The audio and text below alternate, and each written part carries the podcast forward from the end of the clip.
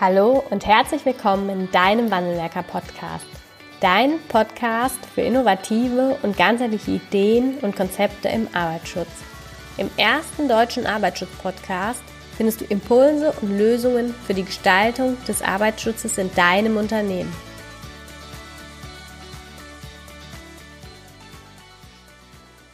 Herzlich willkommen zu einer weiteren Podcast-Folge im Mandelwerker-Podcast. Ich habe heute wieder einen hochkarätigen Gast in unserem Podcast. Und zwar begrüße ich ganz herzlich Herr Professor Arno Weber. Herzlich willkommen, Herr Weber. Hallo, guten Tag. ja, es hat ein bisschen länger gedauert, bis wir jetzt hier zueinander gefunden haben. Wir hatten ein bisschen technische Schwierigkeiten, dann Abstimmungsschwierigkeiten, aber jetzt hat es endlich geklappt. Und ähm, ich glaube, ein wesentlicher Punkt, warum es etwas länger gedauert war, unter anderem auch Corona. Sie sind da sehr, sehr eingebunden gewesen in, oder sind es auch noch, sind da sehr, sehr eingebunden in äh, Abstimmungen sowohl auf ähm, Landes-Bundes-Ebene in den Gremien als auch, glaube ich, in ihrer Hochschule. Ähm, sodass wir aber jetzt endlich, und da freue ich mich sehr drüber, dass Sie heute bei mir sind im Podcast, äh, die Zeit gefunden haben, unser unser Interview aufzunehmen. Ganz, ganz herzlichen Dank, dass Sie sich die Zeit nehmen für die paar Minuten jetzt. Ja, gerne. Ich hätte es auch gerne früher gemacht gehabt, aber es gab halt ein paar Problemchen, wie das so ist. Aber wir lernen ja, also das ist die Chance natürlich diese ganzen Corona-Geschichte. Wir lernen ja auch vieles dazu. Also gerade auch zum Beispiel die technischen Möglichkeiten, die wir hier haben, ähm, das sowohl bei der Online-Lehre als auch bei der Durchführung von Konferenzen und das eine oder andere Positive kann man ja dann auch mitnehmen. In der Tat, in der Tat. Ja, vielleicht ähm, wäre es hervorragend. Also zum einen, warum haben wir Sie heute hier in den Podcast eingeladen? Sie sind ähm, ja seit 2014 äh, im Lehrstuhl der Fakultät Professor, Professor für Arbeits- und Gesundheitsschutz an der Hochschule Furtwangen und seit letztem Jahr auch Vorstandsvorsitzender des VDSIs, also des Verband für Sicherheit, Gesundheit und Umweltschutz ähm, bei der Arbeit und aber auch schon lange Mitglied im VDSI und haben somit ganz, ganz viele Positionen oder Funktionen inne, die die Gestaltung des Arbeits- und Gesundheitsschutzes in Deutschland ja mit, mit beeinflussen oder wo sie führend mitgestalten. Und ähm, im Rahmen der Vorbereitung habe ich mir angeschaut, was haben sie so gemacht, wo kommen sie so her und habe was ganz Interessantes festgestellt. Sie haben auch lange als freiberufliche Fachkraft für Arbeitssicherheit gearbeitet. Und äh, ich möchte Ihnen gerne die Chance geben, auch da vielleicht nochmal sich selbst kurz vorzustellen und gerne auch da mal einen Einblick zu geben, wie das für Sie war, auch in der Entwicklung bis heute, bis zum Professor.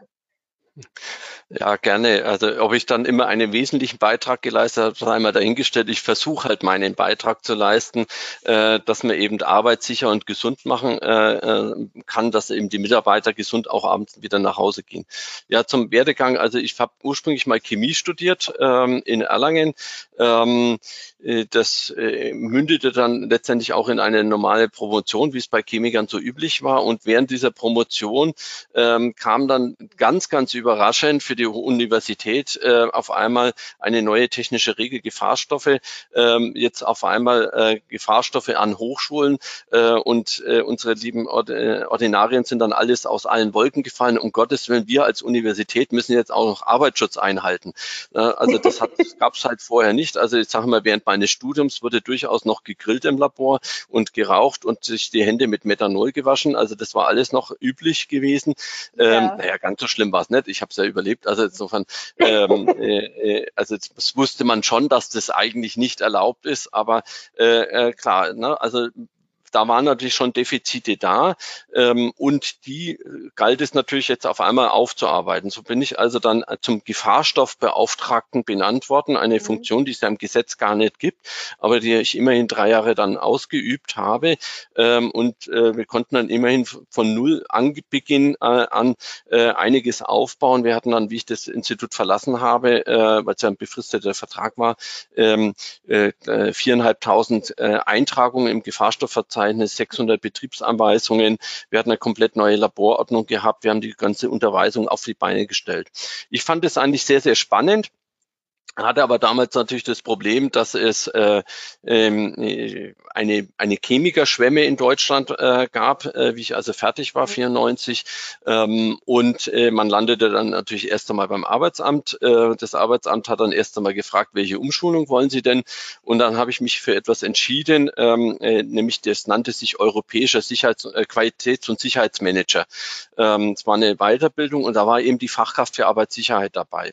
Ähm, nach diesem einem Jahr der Weiterbildung dann noch äh, hatte ich dann eben die Möglichkeit, einen gewissen Grundauftrag zu bekommen, so dass man sich selbstständig machen konnte äh, als externe Fachkraft für Arbeitssicherheit. Mhm. Ähm, und das habe ich dann eben letztendlich dann äh, auch gemacht, sprich, sprich 1. Januar 97. Ähm, äh, seitdem bin ich dann ähm, unterwegs gewesen bis 2014. Ich bin es auch jetzt noch. Also ich habe immer noch im Neben, genehmigten Nebenerwerb äh, die Rolle einer Fachkraft für Arbeitssicherheit. Den Titel möchte ich auch nicht mehr abgeben, weil es ein super schöner, toller Beruf ist. Also wirklich was ähm, eins der, also neben dem Chemiker-Dasein natürlich ein, ein ganz toller Beruf, ähm, äh, äh, weil man kommt viel rum äh, und gerade in der überbetrieblichen Betreuung ähm, ist es eine äh, sehr weit gefächerte äh, berufliche Perspektive. Man hat ja erst einmal diese Grundbesolung als Fachkraft für Arbeitssicherheit und äh, dann setzt man ja äh, sozusagen drauf, dass ich spezifische Probleme habe und ich muss mich in diese Probleme hineinarbeiten. Ne? Und äh, das ist halt auf einer kommunalen Kläranlage anders wie auf einem kommunalen Schwimmbad, wie in einem Altenheim mit drinnen. Ähm, und das sind natürlich alles Fragestellungen, die eben erst einmal, wo man erst einmal am Anfang ähm, öfter mal überlegt, oh ja, wie geht es? Also bei Altenheimen habe ich es zum Beispiel dann auch so gemacht, dass ich äh, gesagt habe in Absprache mit den Heimleitungen, ich gehe tatsächlich auch mal eine komplette Schicht in der Pflege mit, mhm. ja, dass man dann tatsächlich das am Hautnah, am eigenen Leib erlebt, was Pflegedienstleistende eben da täglich äh, machen. Und ähm, meine Botschaft, die ich da dann nur hatte, das hat mir erstens viel gebracht und zweitens mal, ich wusste, diesen Beruf kann ich nicht ausüben. Äh, ich habe enormen mhm. Respekt vor Pflegekräften, die eben da täglich äh, Menschen äh, unterstützen und helfen, äh, weil das ein extrem auch emotional anstrengender äh, äh, Bereich ja. ist. Ähm, und das ist etwas, was, was sehr beeindruckend ist. Rettungsdienste funktionieren wieder ein wenig anders. Also man muss sagen, also da, da nimmt man dann auch viel, viel mit. In dieser überbetrieblichen Betreuung hat viele Problemstellungen und ähm, äh, kann dann eben auch davon auch profitieren. Auch jetzt in der Lehre habe ich natürlich genügend Beispiele, die ich dann in den Vorlesungen dann immer wieder erzählen kann. Äh, An Praxisbeispielen mangelt in Ihrer Vorlesung nicht, ne? Ne, ich versuche es immer. Ich habe nur ein Problem. Ich weiß nicht, in welcher Vorlesung ich welches Beispiel schon erzählt habe, weil ich habe, ich sehe ja die Studierenden, die studieren ja bei uns Security und Safety Engineering, also es werden mhm. Sicherheitsingenieure mit einem Zusatzaspekt der Security, ähm, was uns ein bisschen auch Alleinstellungsmerkmal macht in Fortwangen. Ähm, aber diese für die Sicherheitsingenieursausbildung ist es ja immer sehr, sehr wichtig. Ich habe auch selber aus meiner Ausbildung natürlich viele Praxisbeispiele mitgenommen ähm, äh, von den äh, entsprechend Dozierenden, ähm, aber da eben auch eine praktische Umsetzung mhm. dann zu haben. Das Problem ist bloß, ich sehe die im ersten Semester, im vierten Semester und dann nochmal im sechsten Semester. Äh, und manchmal weiß ich nicht, ob ich das Beispiel schon im ersten Semester erzählt habe, wenn ich die im vierten Semester habe. Aber der große Vorteil ist, die meisten Studierenden vergessen das auch wieder. Insofern kann ich es dann immer zweimal erzählen. Äh, das ist also auch eine Möglichkeit. Ähm, das kann ich nee, jetzt gar also nicht das, nachvollziehen, dass das passieren kann. Ja. Also das ist schon wichtig, da was Handfestes. Und das kriege ich ja auch in den mhm. Feedbackbögen. Also wir machen ja auch Qualitätssicherung und ja. in den Feedbackbögen kommt es öfters als Rückmeldung, Mensch, toll, die Beispiele, die man dann erzählt, weil dann kann man eben äh, nicht theoretisch erklären, was ist der Unterschied zwischen fahrlässig und grob fahrlässig, wenn es ums Unfallversicherungsrecht geht, sondern ich habe halt ein konkretes Beispiel, wo wirklich ähm, nur ein Satz in einem Papier den, den Switch gemacht hat zwischen grober Fahrlässigkeit und Fahrlässigkeit, ja. wo dann eben äh, aufgrund dieses einen Satzes dann die Berufsgenossenschaft gesagt hat, okay, das, da, da war ja schon was in Aktivitäten da, es war nicht mehr grob fahrlässig, wir gehen nicht in den Regressverfahren rein. Mhm. Und das ist natürlich etwas, was viel plausibler ist, als wenn ich jetzt sage, grob fahrlässig ist das Wesentliche außer Acht halten von allen möglichen Vorschriften. Ne? Dann kann mhm. sich keiner erst einmal was drunter vorstellen. Ne? Und das, das, ist halt das, das Schöne äh, daran, wenn man halt dann eben diese 18 Jahre als äh, Vollselbstständiger dann eben mit berichten kann äh, von allen möglichen Varianten. Also ich habe sehr viele kleine Unternehmen betreut, mhm. ähm, also wirklich bis ein Mann runter, habe auch alle möglichen menschlichen Schwächen von Führungskräften miterlebt. Also ein Bürgermeister hat mich mal als am Telefon als verkrachte Existenz bezeichnet äh, und ich sei ein alter Gavarer und alles Mögliche. Ne? Also auch von den sehr positiven Aspekten Effekten, wo halt dann eben Leute wirklich, wenn sie ein Problem hatten, auch angerufen haben und sich dann auch bedankt haben. Also gerade ähm, in dem einen Fall mit der groben Fahrlässigkeit, äh, die, diese Gemeinde war heilfroh gewesen, dass sie mich hatten, weil sie dadurch natürlich aus dem mhm. Regressverfahren dann draußen waren. Ähm, äh, und das sind natürlich dann die, die schönen äh, Momente äh, mit dabei. Ich habe aber auch die, durchaus Projekte gehabt bei Großkonzernen, gerade der Chemieindustrie, äh, gemeinsames interdisziplinäres Kon äh, Projekt mit äh, Psychologen, Ingenieur und mich als Chemiker dann in dem Fall äh, zusammen. Da ging es um Fragestellung der Sicherheitskultur. Ähm, und das kann ich nur interdisziplinär lösen. Ja, ja, das stimmt. Wie sind Sie dann zum Professor geworden? Äh, in dem eine Stelle ausgeschrieben war und ich mich darauf beworben habe. Äh, nee, also ähm, es gibt ja nicht in Professuren im Bereich Arbeits- und Gesundheitsschutz gibt es ja relativ wenige in Deutschland. Yeah. Ähm, das sagen wir, der größte Standort ist natürlich äh, Wuppertal. Wuppertal ist natürlich mit einer hervorragenden Kraft da auch besetzt, äh, die Frau, der Frau Kollegin Karl. Schöne Grüße an Anke. Äh, äh, und äh, äh, insofern gab es da nicht viel. Also es war eher eigentlich. Ähm, und das na, man dauert hat doch ein bisschen, bis der Platz wieder frei wird, ne? Das dauert, ja. Das ist äh, ähm, ja, darauf zu spekulieren, hat ja auch keinen Sinn. Also ähm, nee, also es war dann irgendwann mal ähm, eben ausgeschrieben. Ich habe es dann durch Zufall im Sicherheitsingenieur in der Zeitschrift dann gesehen, die Stellenausschreibung. Ich habe gesagt, ach, Schwarzwald ist ja ganz schön. Ne, ich als alter Franke ähm, äh, gehe mal halt in den Schwarzwald runter und dann habe ich mich beworben.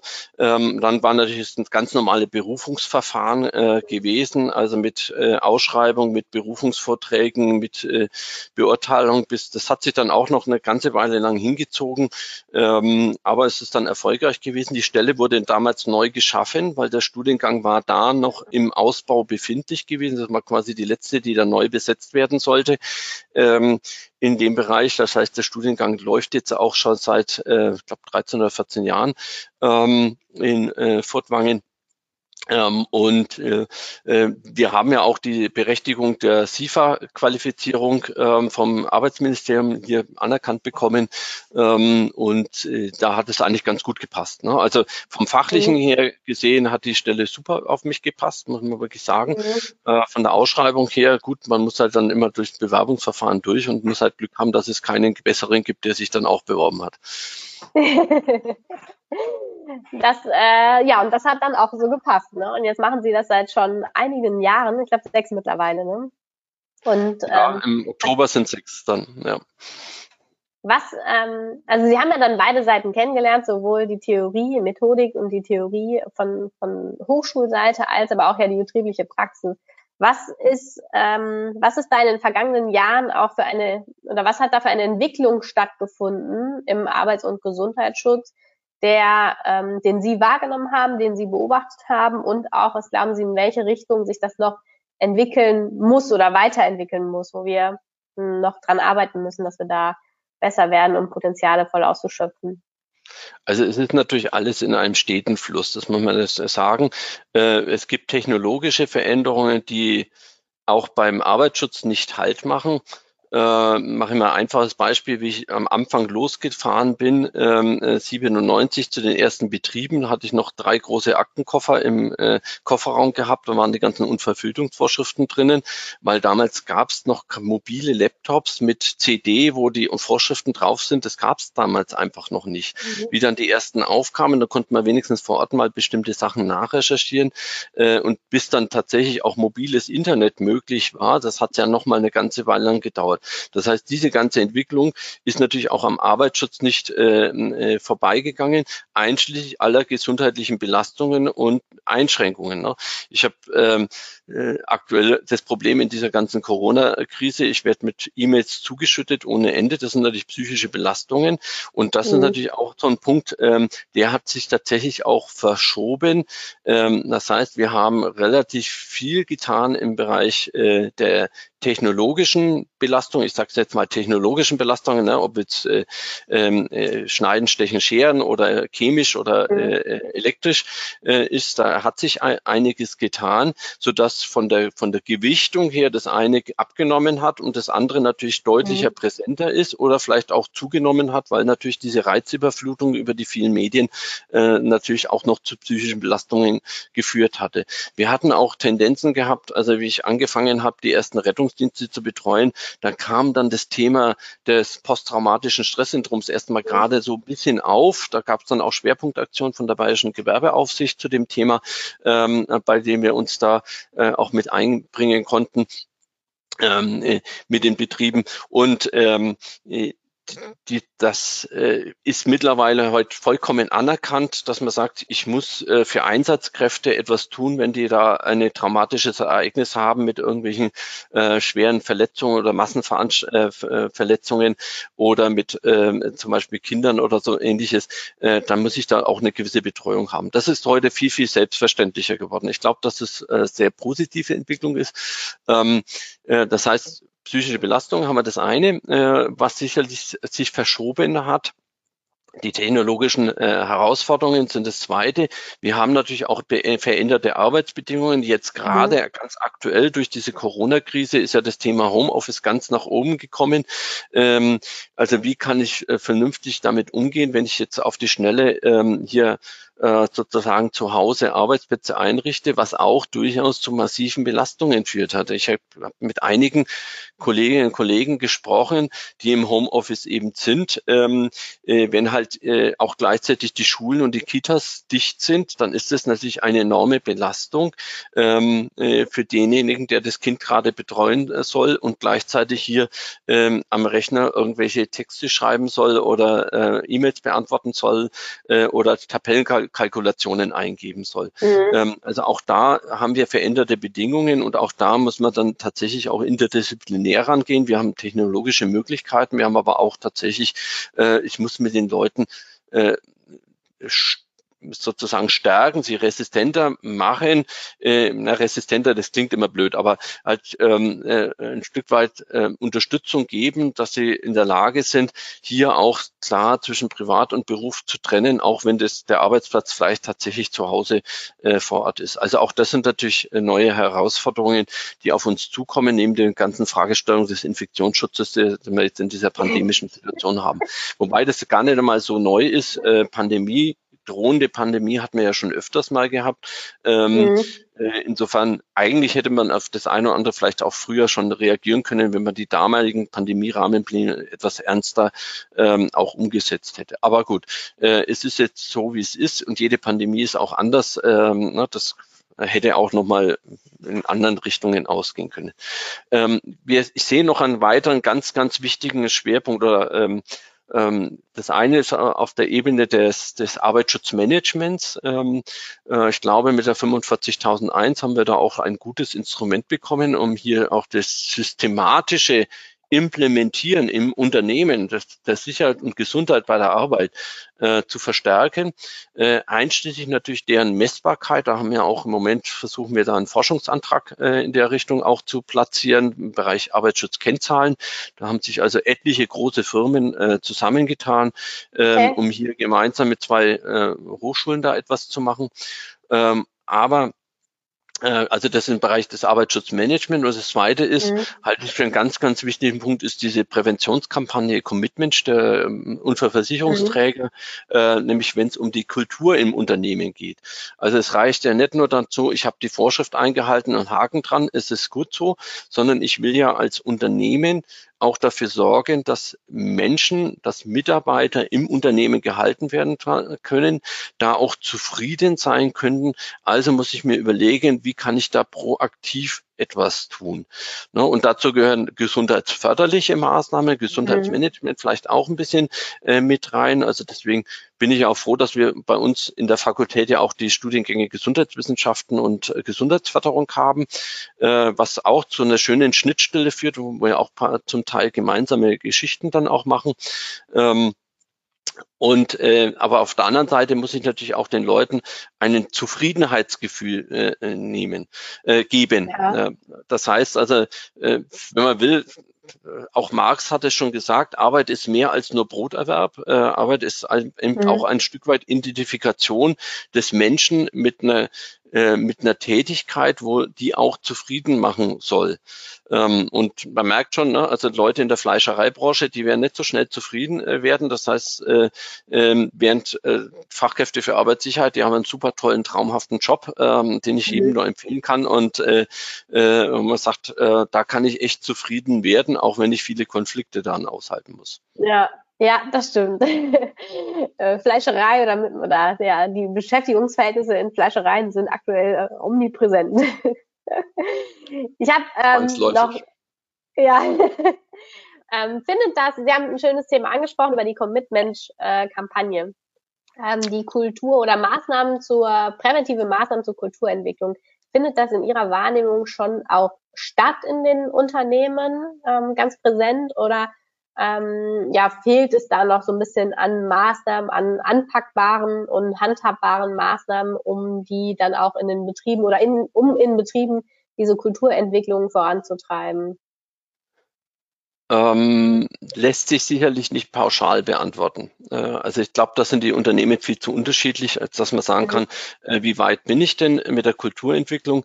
Ähm, es gibt einige Konzerne, gerade in der chemischen Industrie, die ja sehr, sehr weit äh, vorangeschritten ja. sind, eine Unternehmenskultur im Bereich einer Sicherheitskulturen zu entwickeln und auch zu messen. Also das eine Projekt, wo ich damit beteiligt war, da ging es ja genau um diese Messbarkeit ein Stück weit ist halt mit einem bestimmten Aufwand verbunden natürlich. Also da muss man auch bereit sein, ein bisschen Manpower reinzustecken.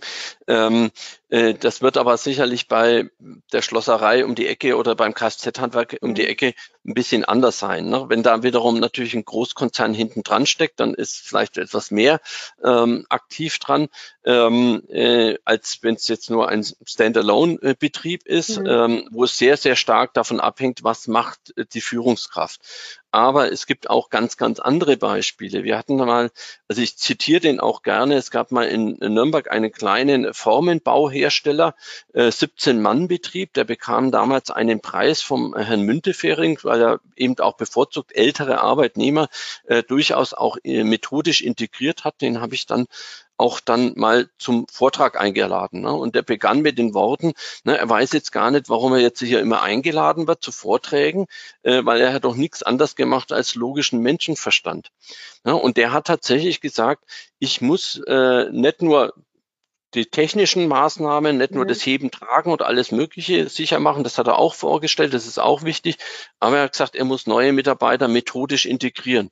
Ne, er muss äh, dafür sorgen, dass die untereinander reden.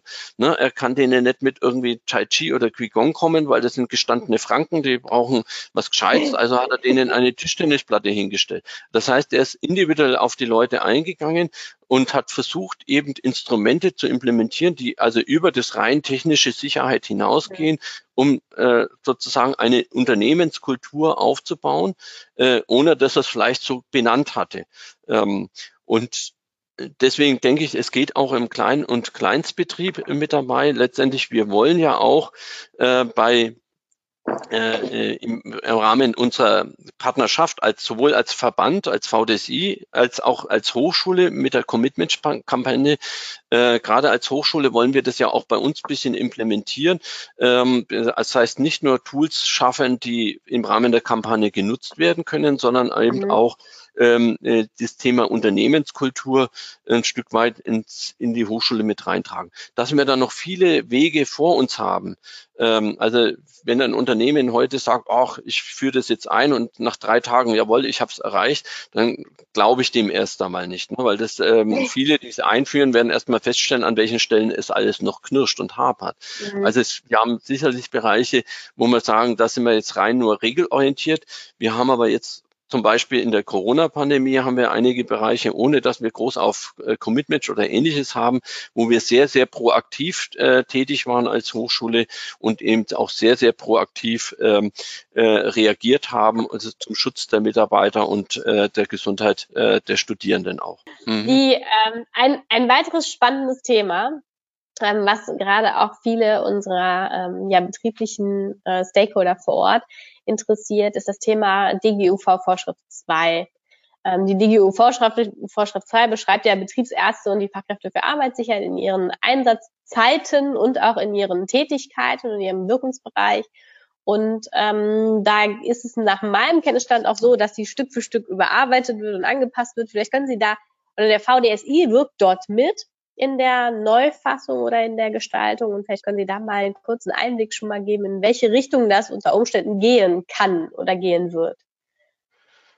Äh, ja, es ist ein großes Thema, weil das natürlich seit längerer Zeit schon diskutiert wurde. Es begann damit, dass eben eine Evaluation stattfand äh, zur Vorschrift 2, ähm, die durchgeführt worden ist, um mal Rückmeldungen zu sammeln, an welchen Stellen kann etwas besser oder schlechter gemacht werden.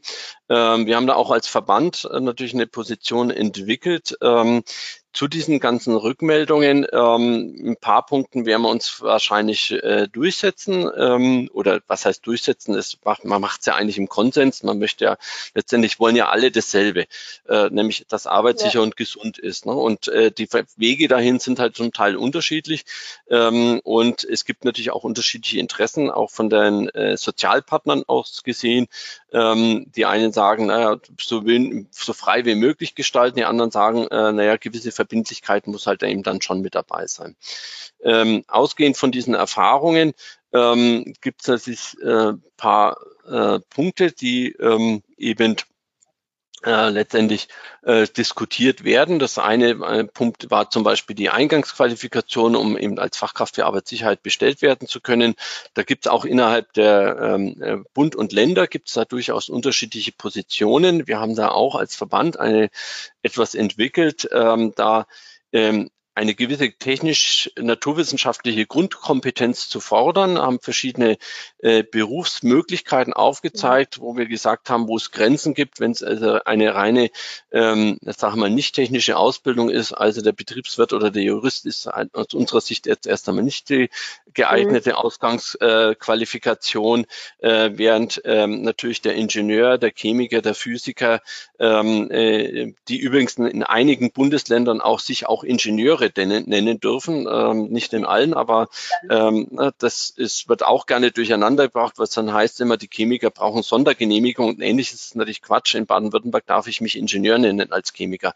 Ähm, und äh, äh, äh also auf alle Fälle diese ganzen Berufe, äh, die sehen wir gut geeignet. Ich denke auch, dass Medizin eine gewisse naturwissenschaftliche Grundlage hat, äh, Arbeits- und Organisationspsychologie, die können zumindest auch gut Statistik rechnen. Also ähm, äh, das heißt, ähm, ja, müssen die einfach auch. Ähm, ja. Und ich glaube, dass da eben auch viel ähm, Zugangsmöglichkeiten besteht. Jeder hat so seinen eigenen Schwerpunkt. Ne? Der Chemiker hat halt mhm. die Gefahrstoffe, der Elektroingenieur den Strom, der Arbeits- und Organisationspsychologie Psychologe das Verhalten, der Mediziner natürlich auch das, ähm, äh, das, äh, das Menschliche, sozusagen biologisch-menschliche ähm, äh, Stück weit äh, mit dabei. Wobei bei den Medizinern ist es meistens so, wenn die Fachkraft für Arbeitssicherheit werden, ich kenne zwei, die bei mir auch in der Ausbildung waren, ich war lange Zeit selber in der SIFA-Ausbildung tätig, ähm, äh, die haben eher dann in Großbetrieben die Schnittstelle, die Kommunikationsschnittstelle mhm. zwischen der Arbeitsmedizin und der Sicherheitstechnik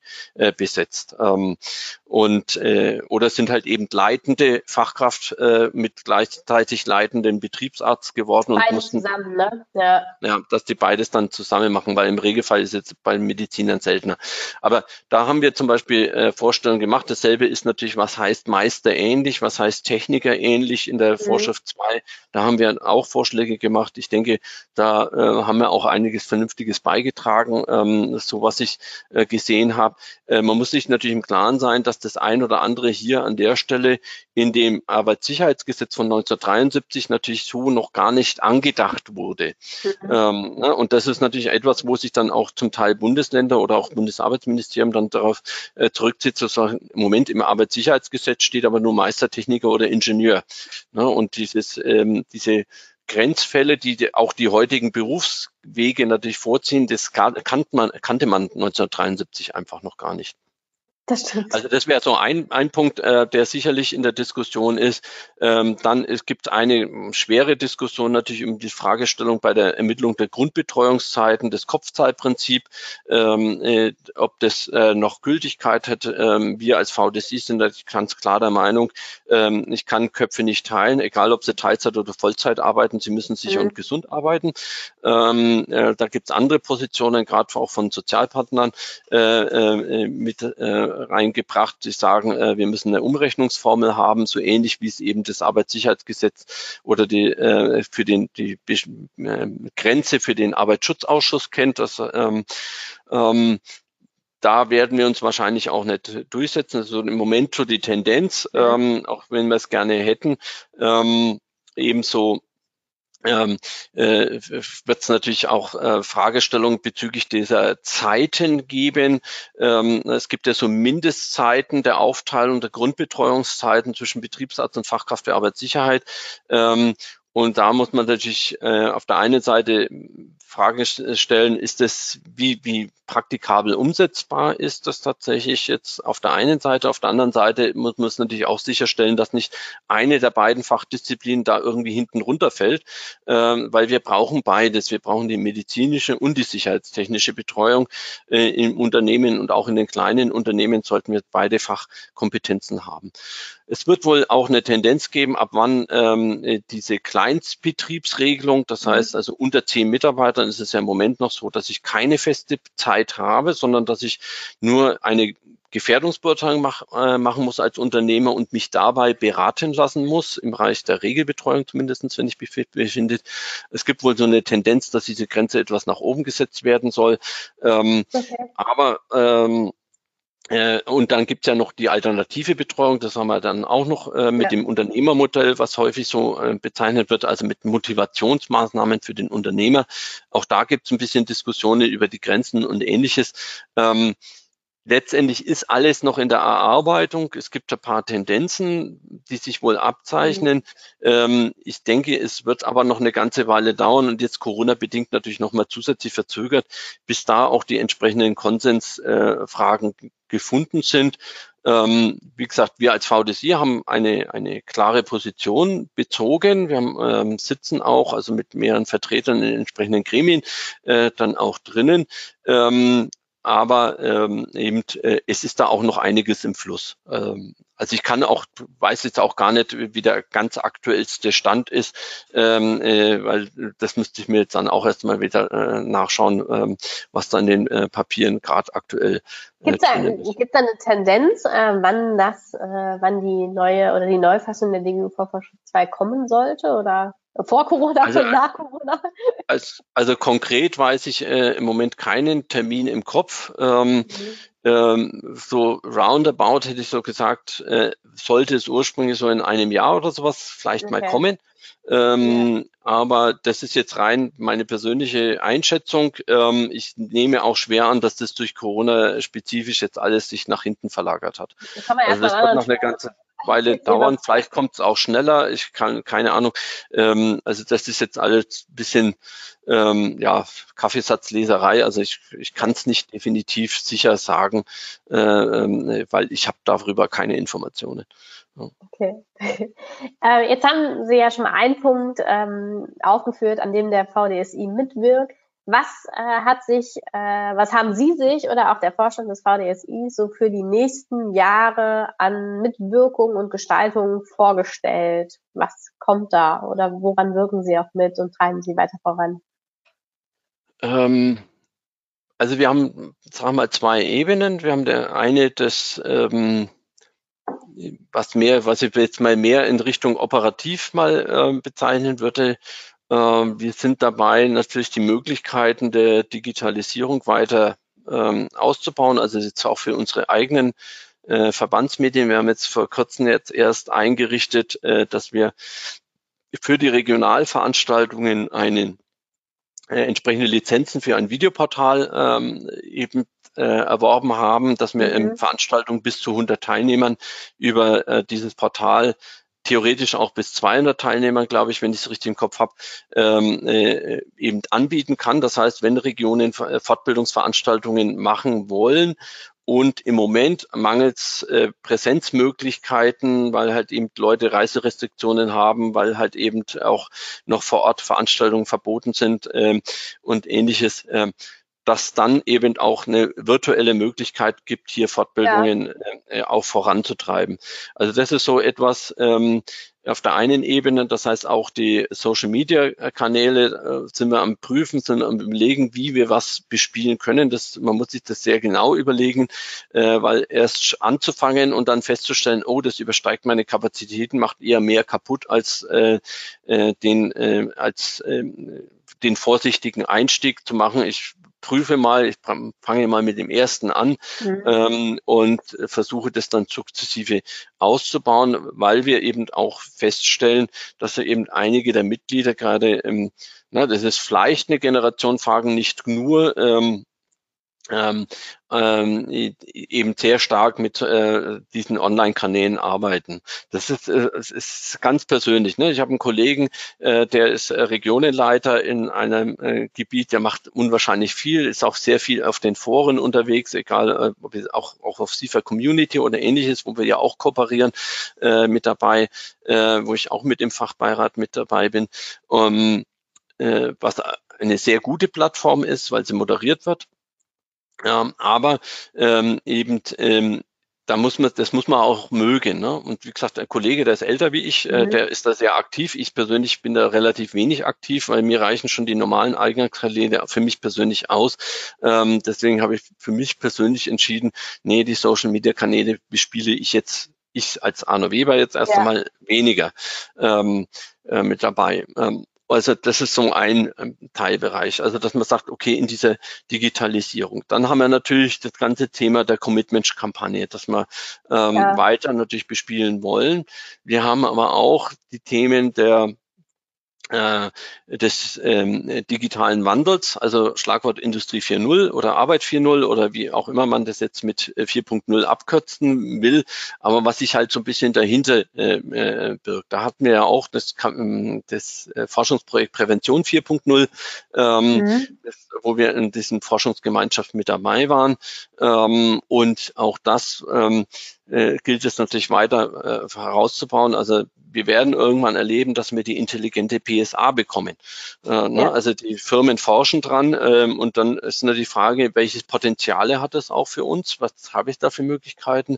Wir werden auch erleben, dass in bestimmte besonders gefährliche Bereiche Menschen vielleicht gar nicht mehr reingehen müssen. Ne? Also nicht umsonst haben Hilfswerke, THW oder sowas haben mittlerweile Drohnen, die sie in Katastrophengebiete eben reinfliegen lassen können und dann vor Ort Aufnahmen machen können, ohne dass ein Mensch reingeht und äh, Recherchen machen kann.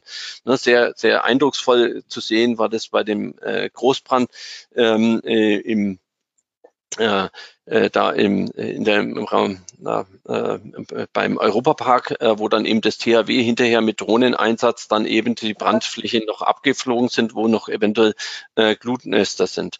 Also das sind dann alles so Herausforderungen. Wir haben natürlich das Arbeitsschutzmanagement ähm, und das Kennzahlenproblematik. Da versuchen wir eben da auch äh, mit einem Forschungsprojekt ähm, e, eben voranzukommen, auch als VDSI. Äh, das ist ein äh, wichtiger Punkt. Ähm, und dann gibt's natürlich noch die, der ganz normale äh, reguläre Arbeits- und Gesundheitsschutz. Ne? Also bei allen neuen Themen, ähm, äh, das, was früher Auer gemacht hat, macht auch heute noch Auer.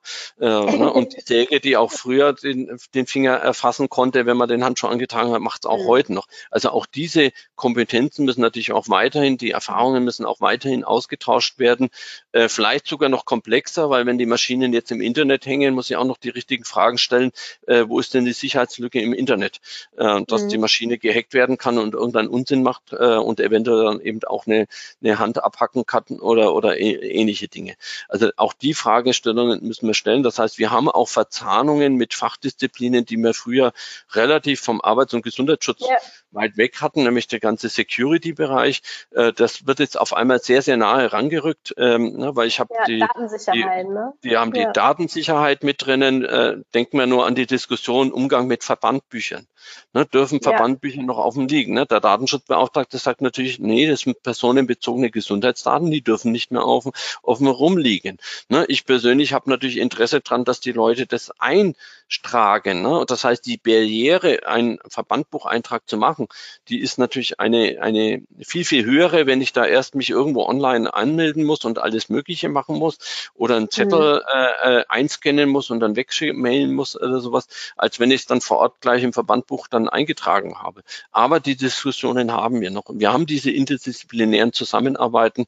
Ähm, ähm, mit der Security. Wir haben die mit dem mhm. Brandschutz natürlich so schon immer äh, gehabt, mit, mit den Psychologen, mit den Medizinern machen wir es ja auch schon seit vielen Jahren. Ähm, aber wir kriegen da teilweise auch neue Fragestellungen äh, mit rein. Neben dem natürlich, dass ich auch mir Gedanken machen muss, ähm, was löst denn das dann zum Beispiel für Stresssituationen aus, äh, wenn ich merke, mein Rechner ist gerade von einer fremden Macht in Anführungszeichen übernommen worden ja, ja. Äh, und ich habe ja eventuell hier sensible Daten äh, äh drauf. Ne? Das ist äh, dann auch nochmal ein Zusatzstressfaktor. Das heißt, ähm, gerade wenn man in der Online ähm, oder im Homeoffice drinnen sitzt mhm. und äh, zu Hause dann ähm, sozusagen seinen Rechner hat, ne, ich muss ja dann auch für eine gewisse Datensicherheit sorgen und habe dann einfach auch hier äh, Problemstellungen, Fragestellungen, die dann nochmal auftreten, weil die nämlich zum zusätzlichen äh, Stress mit dazukommen. Übrigens meiner ja. Ansicht nach im Homeoffice ein viel komplexeres Problem, die, die Datensicherheit als äh, jetzt den Arbeitsplatz sicher und gesund zu gestalten. Also. Ja, ja, ja, mit Sicherheit, ja, das stimmt. Jetzt, das sind viele, viele Punkte, die ähm, ja als Tätigkeit des VDSIs äh, zurückzuführen sind, die Sie da mit aufnehmen. Haben Sie oder was sind auch die Forschungsschwerpunkte Ihres Lehrstuhls in den kommenden Monaten? Geht das mit einher oder haben Sie da nochmal ganz, ähm, ja, ganz besondere oder andere Themen, die Sie sich im Rahmen Ihrer Lehrstuhltätigkeit Forschungsschwerpunkt widmen? Ähm, also ein zum Teil geht's äh, äh, her, also dieses Projekt, dieses Forschungsantrag Kennzahlen, den, ähm, das sind wir als Hochschule sozusagen Projektantragsteller. Eine zweite Universität, die Darmstadt, die ist noch mit dabei. Ähm, mhm. äh, äh, gewesen. Wir sind im ersten Anlauf erst einmal gescheitert. Wir haben äh, acht bis zehn Institutionen und Firmen, die mit dabei äh, sind. Äh, Wenn es reicht, es könnte sogar mehr sein mittlerweile.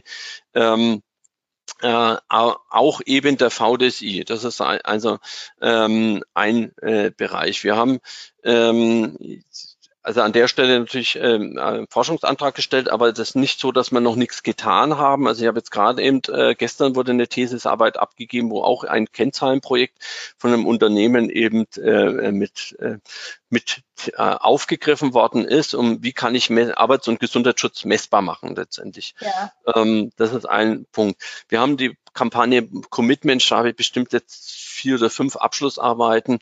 Wir haben aktuell natürlich mit dem Thema Pandemie, also Umsetzung von Pandemieplänen, äh, zeitliche Entwicklung von Pandemieplänen, haben wir jetzt äh, eine Abschlussarbeit ausgegeben, ähm, wo wir eben ein Stück weit da Informationen äh, rankriegen.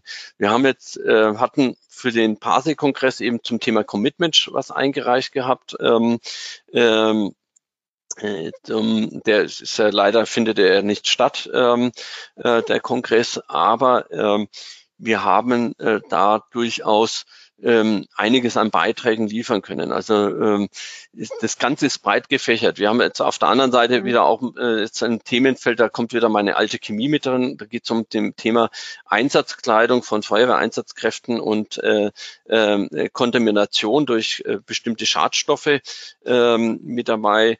Äh, wir haben ähm, das Thema Arbeitsplatzgrenzwertorganisation. Äh, äh, wie kann ich das im Unternehmen, im Großunternehmen vernünftig ähm, organisieren.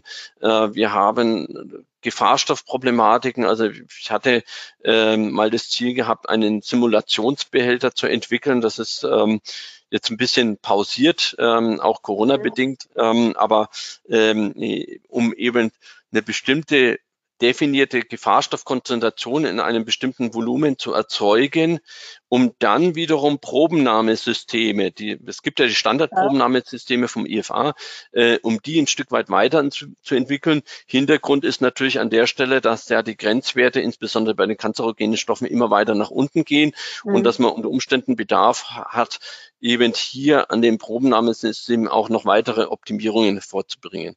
Ja, okay. Das Problem ist, wir sind jetzt auch an, der, an dem Punkt, wo man sagt, äh, wir haben zwar den äh, das Konzept von den, diesen Behälter, aber der Prototyp ist halt noch aus äh, Polypropylen gebaut und man müsste ihn, um es besser zu machen, entweder aus Glas oder aus Edelstahl und das kostet mhm. natürlich wieder ein bisschen was. Das heißt, man muss sich wieder darum kümmern, dass man Geldgeber findet, ähm, äh, sowas finanzieren. Genau. Ja. Ähm, aber man merkt daraus schon, ähm, also die Themenvielfalt ist, ist unwahrscheinlich ja. groß. Ähm, na, wir haben das Thema Krisenmanagement, was wir immer wieder aufgreifen ähm, mhm. äh, in bestimmten Bereichen. Das machen dann mehr die Kollegen natürlich von im Bereich der Security, äh, wo ich dann eher mit dabei sind. Wir haben aber auch ähm, äh, in der Fakultät ja den äh, äh, die Studiengang Gesundheitswissenschaften. Also auch da ähm, war, hatten wir letztes Semester zum Beispiel eine Arbeit zum Thema Effizienz von Arbeitsschutzausschusssitzungen. Ne? Die lief bei den oh. Gesundheitswissenschaftlern, äh, war eine spannende Studie. Die hatte eine Beobachtungsstudie äh, letztendlich. Die hatte die Möglichkeit, bei vielen Arbeitsschutzausschusssitzungen über einen überbetrieblichen Dienst dran teilzunehmen. Ja. Ähm, wir haben das auch beim PASE-Kongress wieder eingereicht als äh, Beitrag.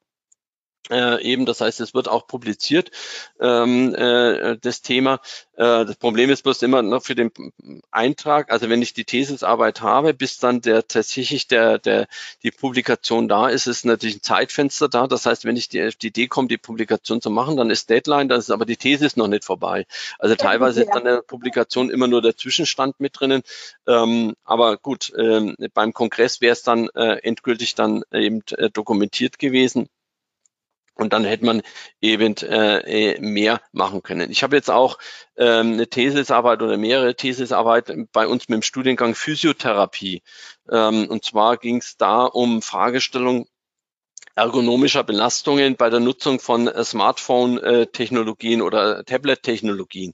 Ne, und da können natürlich ja. die Physiotherapeuten, ihr wissen natürlich sehr viel über den menschlichen Körper, über muskuläre und ähm, äh, skelettmäßige und gelenkmäßige Belastungen und die können tatsächlich dann mit ihren Instrumenten Auswertungen tun oder eben andere Studien auswerten, ähm, zu sagen, wo liegen denn tatsächlich die Risiken, wenn ich einen ganzen Ta Tag auf irgendeinen, äh, mit irgendeinem Finger mhm. über irgendeine Oberfläche wischt oder ist es vielleicht tatsächlich harmlos oder ähnliches. Ne? Mhm. Also sagen wir, ne, die, die, spannend, ja. es wird ja nicht der, der, es wird nicht der ganz große, schwere äh, Wirkung sein, aber das ist ja bei Bildschirmarbeit auch nicht der Fall. Nee, ne? also die Dauer und die Intensität hat, ist natürlich bei einem Smartphone deutlich anders und viel, viel größer, als er das früher war und auch vielleicht sogar als am Arbeitsplatz. Ne? Und ich habe dann am Arbeitsplatz erst den Laptop acht Stunden plus dann in meiner Freizeit, wo ich das ja dann auch weiterhin mit verwende.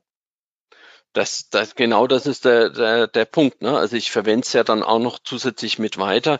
Ähm, und es gibt ja durchaus äh, Berufsfelder, ähm, ne, die tatsächlich beruflich mit dem Smartphone sehr viel machen. Also man denkt nur an die Medienjournalisten. Ja. Äh, früher ist ein ganzes Kamerateam rausgefahren, jetzt äh, geht der Journalist ja. raus, dreht alles mit seinem iPhone, ähm, äh, schneidet alles äh, vor Ort noch mit dem iPhone, geht online in die Redaktion und äh, äh, so wird es dann auch online gestellt. Also äh, das ist natürlich auch nochmal vom Arbeitsablauf her was anderes als auch von den rein physiologischen, mhm. motorischen Tätigkeiten äh, hier mit dabei. Und auch hier äh, zeigt sich, dass eben der Arbeitsschutz eben äh, durchaus eine Schnittstelle zu anderen Fachdisziplinen hat, wie zum Beispiel eben zu den äh, Physiotherapeuten. Und ich bin da sehr froh, dass wir da auch so äh, gemeinsam da an solchen Projekten dann äh, mit ähm, äh, weiterarbeiten können und im Rahmen der Abschlussarbeiten da auch die äh, erste Ergebnisse dann nochmal zusammenfassen. Wobei da gibt es natürlich schon auch Ergebnisse. Man muss natürlich auch die Literatur ein Stück weit mhm. ja. auswerten und vielleicht eine Art Metastudie draus machen, um zu sagen,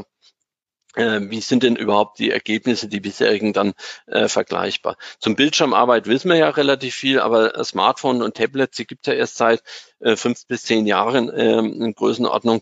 Ähm, äh, insofern, da, da ist noch nicht, nicht so viel bekannt. Ne? Aber ja, wie gesagt, ja, es ist ja nicht auch das, das, das Hanebüchende wie eine Kettensäge, die gleich irgendwas kaputt macht, äh, sondern bei der Bildschirmarbeit ist es ja auch so. Ne? Dadurch, dass ich acht Stunden dran sitze, merke ich halt, dass mir am Abend die Augen brennen. Ne? Und das ist halt äh, in dem Bereich ja auch.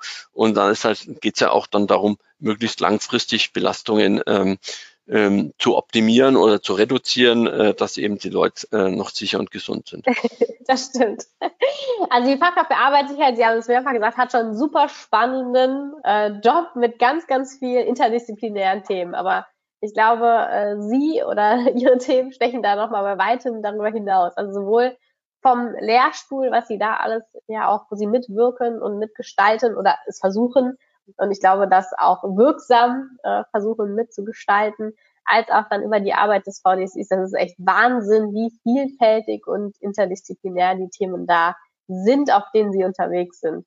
Hm. Ich glaube, Man darf nur eins, eins nicht vergessen. Ja. Die ganz klassischen Themen sind natürlich nach wie vor auch notwendig. Ne? Also wenn ich ein Schwimmbad mhm. habe, dann habe ich da immer noch eine Chlorungsanlage und wenn das Chlorgas austritt, dann haben nicht nur die Besucher ein Problem, sondern auch der Bademeister ein Problem. Ähm, äh, und äh, auch diese klassischen Themen. Also wir reden sehr viel über diese modernen Themen, äh, ähm, aber man darf das, das normale, klassische natürlich nicht außen vor äh, lassen. Ja. Ne? Und eine Drehmaschine kann nach wie vor Leute aufwickeln ähm, und deswegen muss sie, müssen die nach wie vor auch sicher gestaltet werden. Also auch diese Basics. Ne? Und ich hoffe, dass es auch den Studenten vermitteln kann. Ne? Bei allen modernen gilt es mhm. natürlich auch immer noch den ganz klassischen Arbeitsschutz äh, weiterhin aufrechtzuerhalten. Und da, da wird es vermutlich dann auch, äh, wird auch eine der Herausforderungen liegen, ne? also sowohl die neuen Themen mit zu betrachten frühzeitig, als aber auch die anderen Themen nicht außer Acht zu lassen oder die, die Themen, die lange bestehen und weiterhin bestehen es ist mehr geworden, es ist einfach äh, zusätzlich geworden ähm, und wir haben halt noch diese Notwendigkeit des Austausches. Deswegen haben wir auch als VDC dieses Bild dieses Manager für Sicherheit und Gesundheit geprägt. Ne, das ist mhm. jetzt kein, kein juristischer Fachbegriff, aber dieses Rollenverständnis. Ne? Ich muss mich auf der Unternehmensführungsebene mit diesen äh, Unternehmenssteuerungsprozessen beschäftigen, obwohl ich selber ja gar nicht der verantwortliche Umsetzer bin. Ne, ich bin ja, ja, nur für die Beratung und Unterstützung zuständig. Aber auf der Ebene muss ich mich bewegen und ich muss genauso flexibel sein, mich äh, mit den normalen Mitarbeitern zu unterhalten und auch mich da eben auch einzubringen und mir auch da den Input zu holen, ne? weil die Mitarbeiter kennen ja. ihren Arbeitsplatz am besten.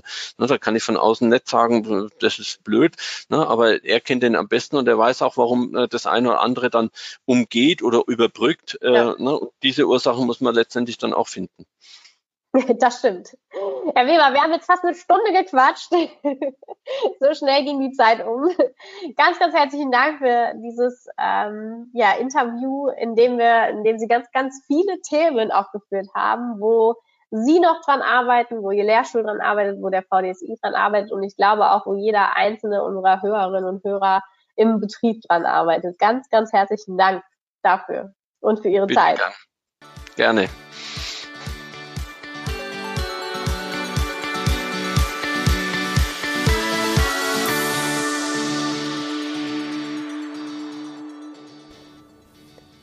Ganz herzlichen Dank fürs Zuhören und dass du bis zum Ende dabei geblieben bist.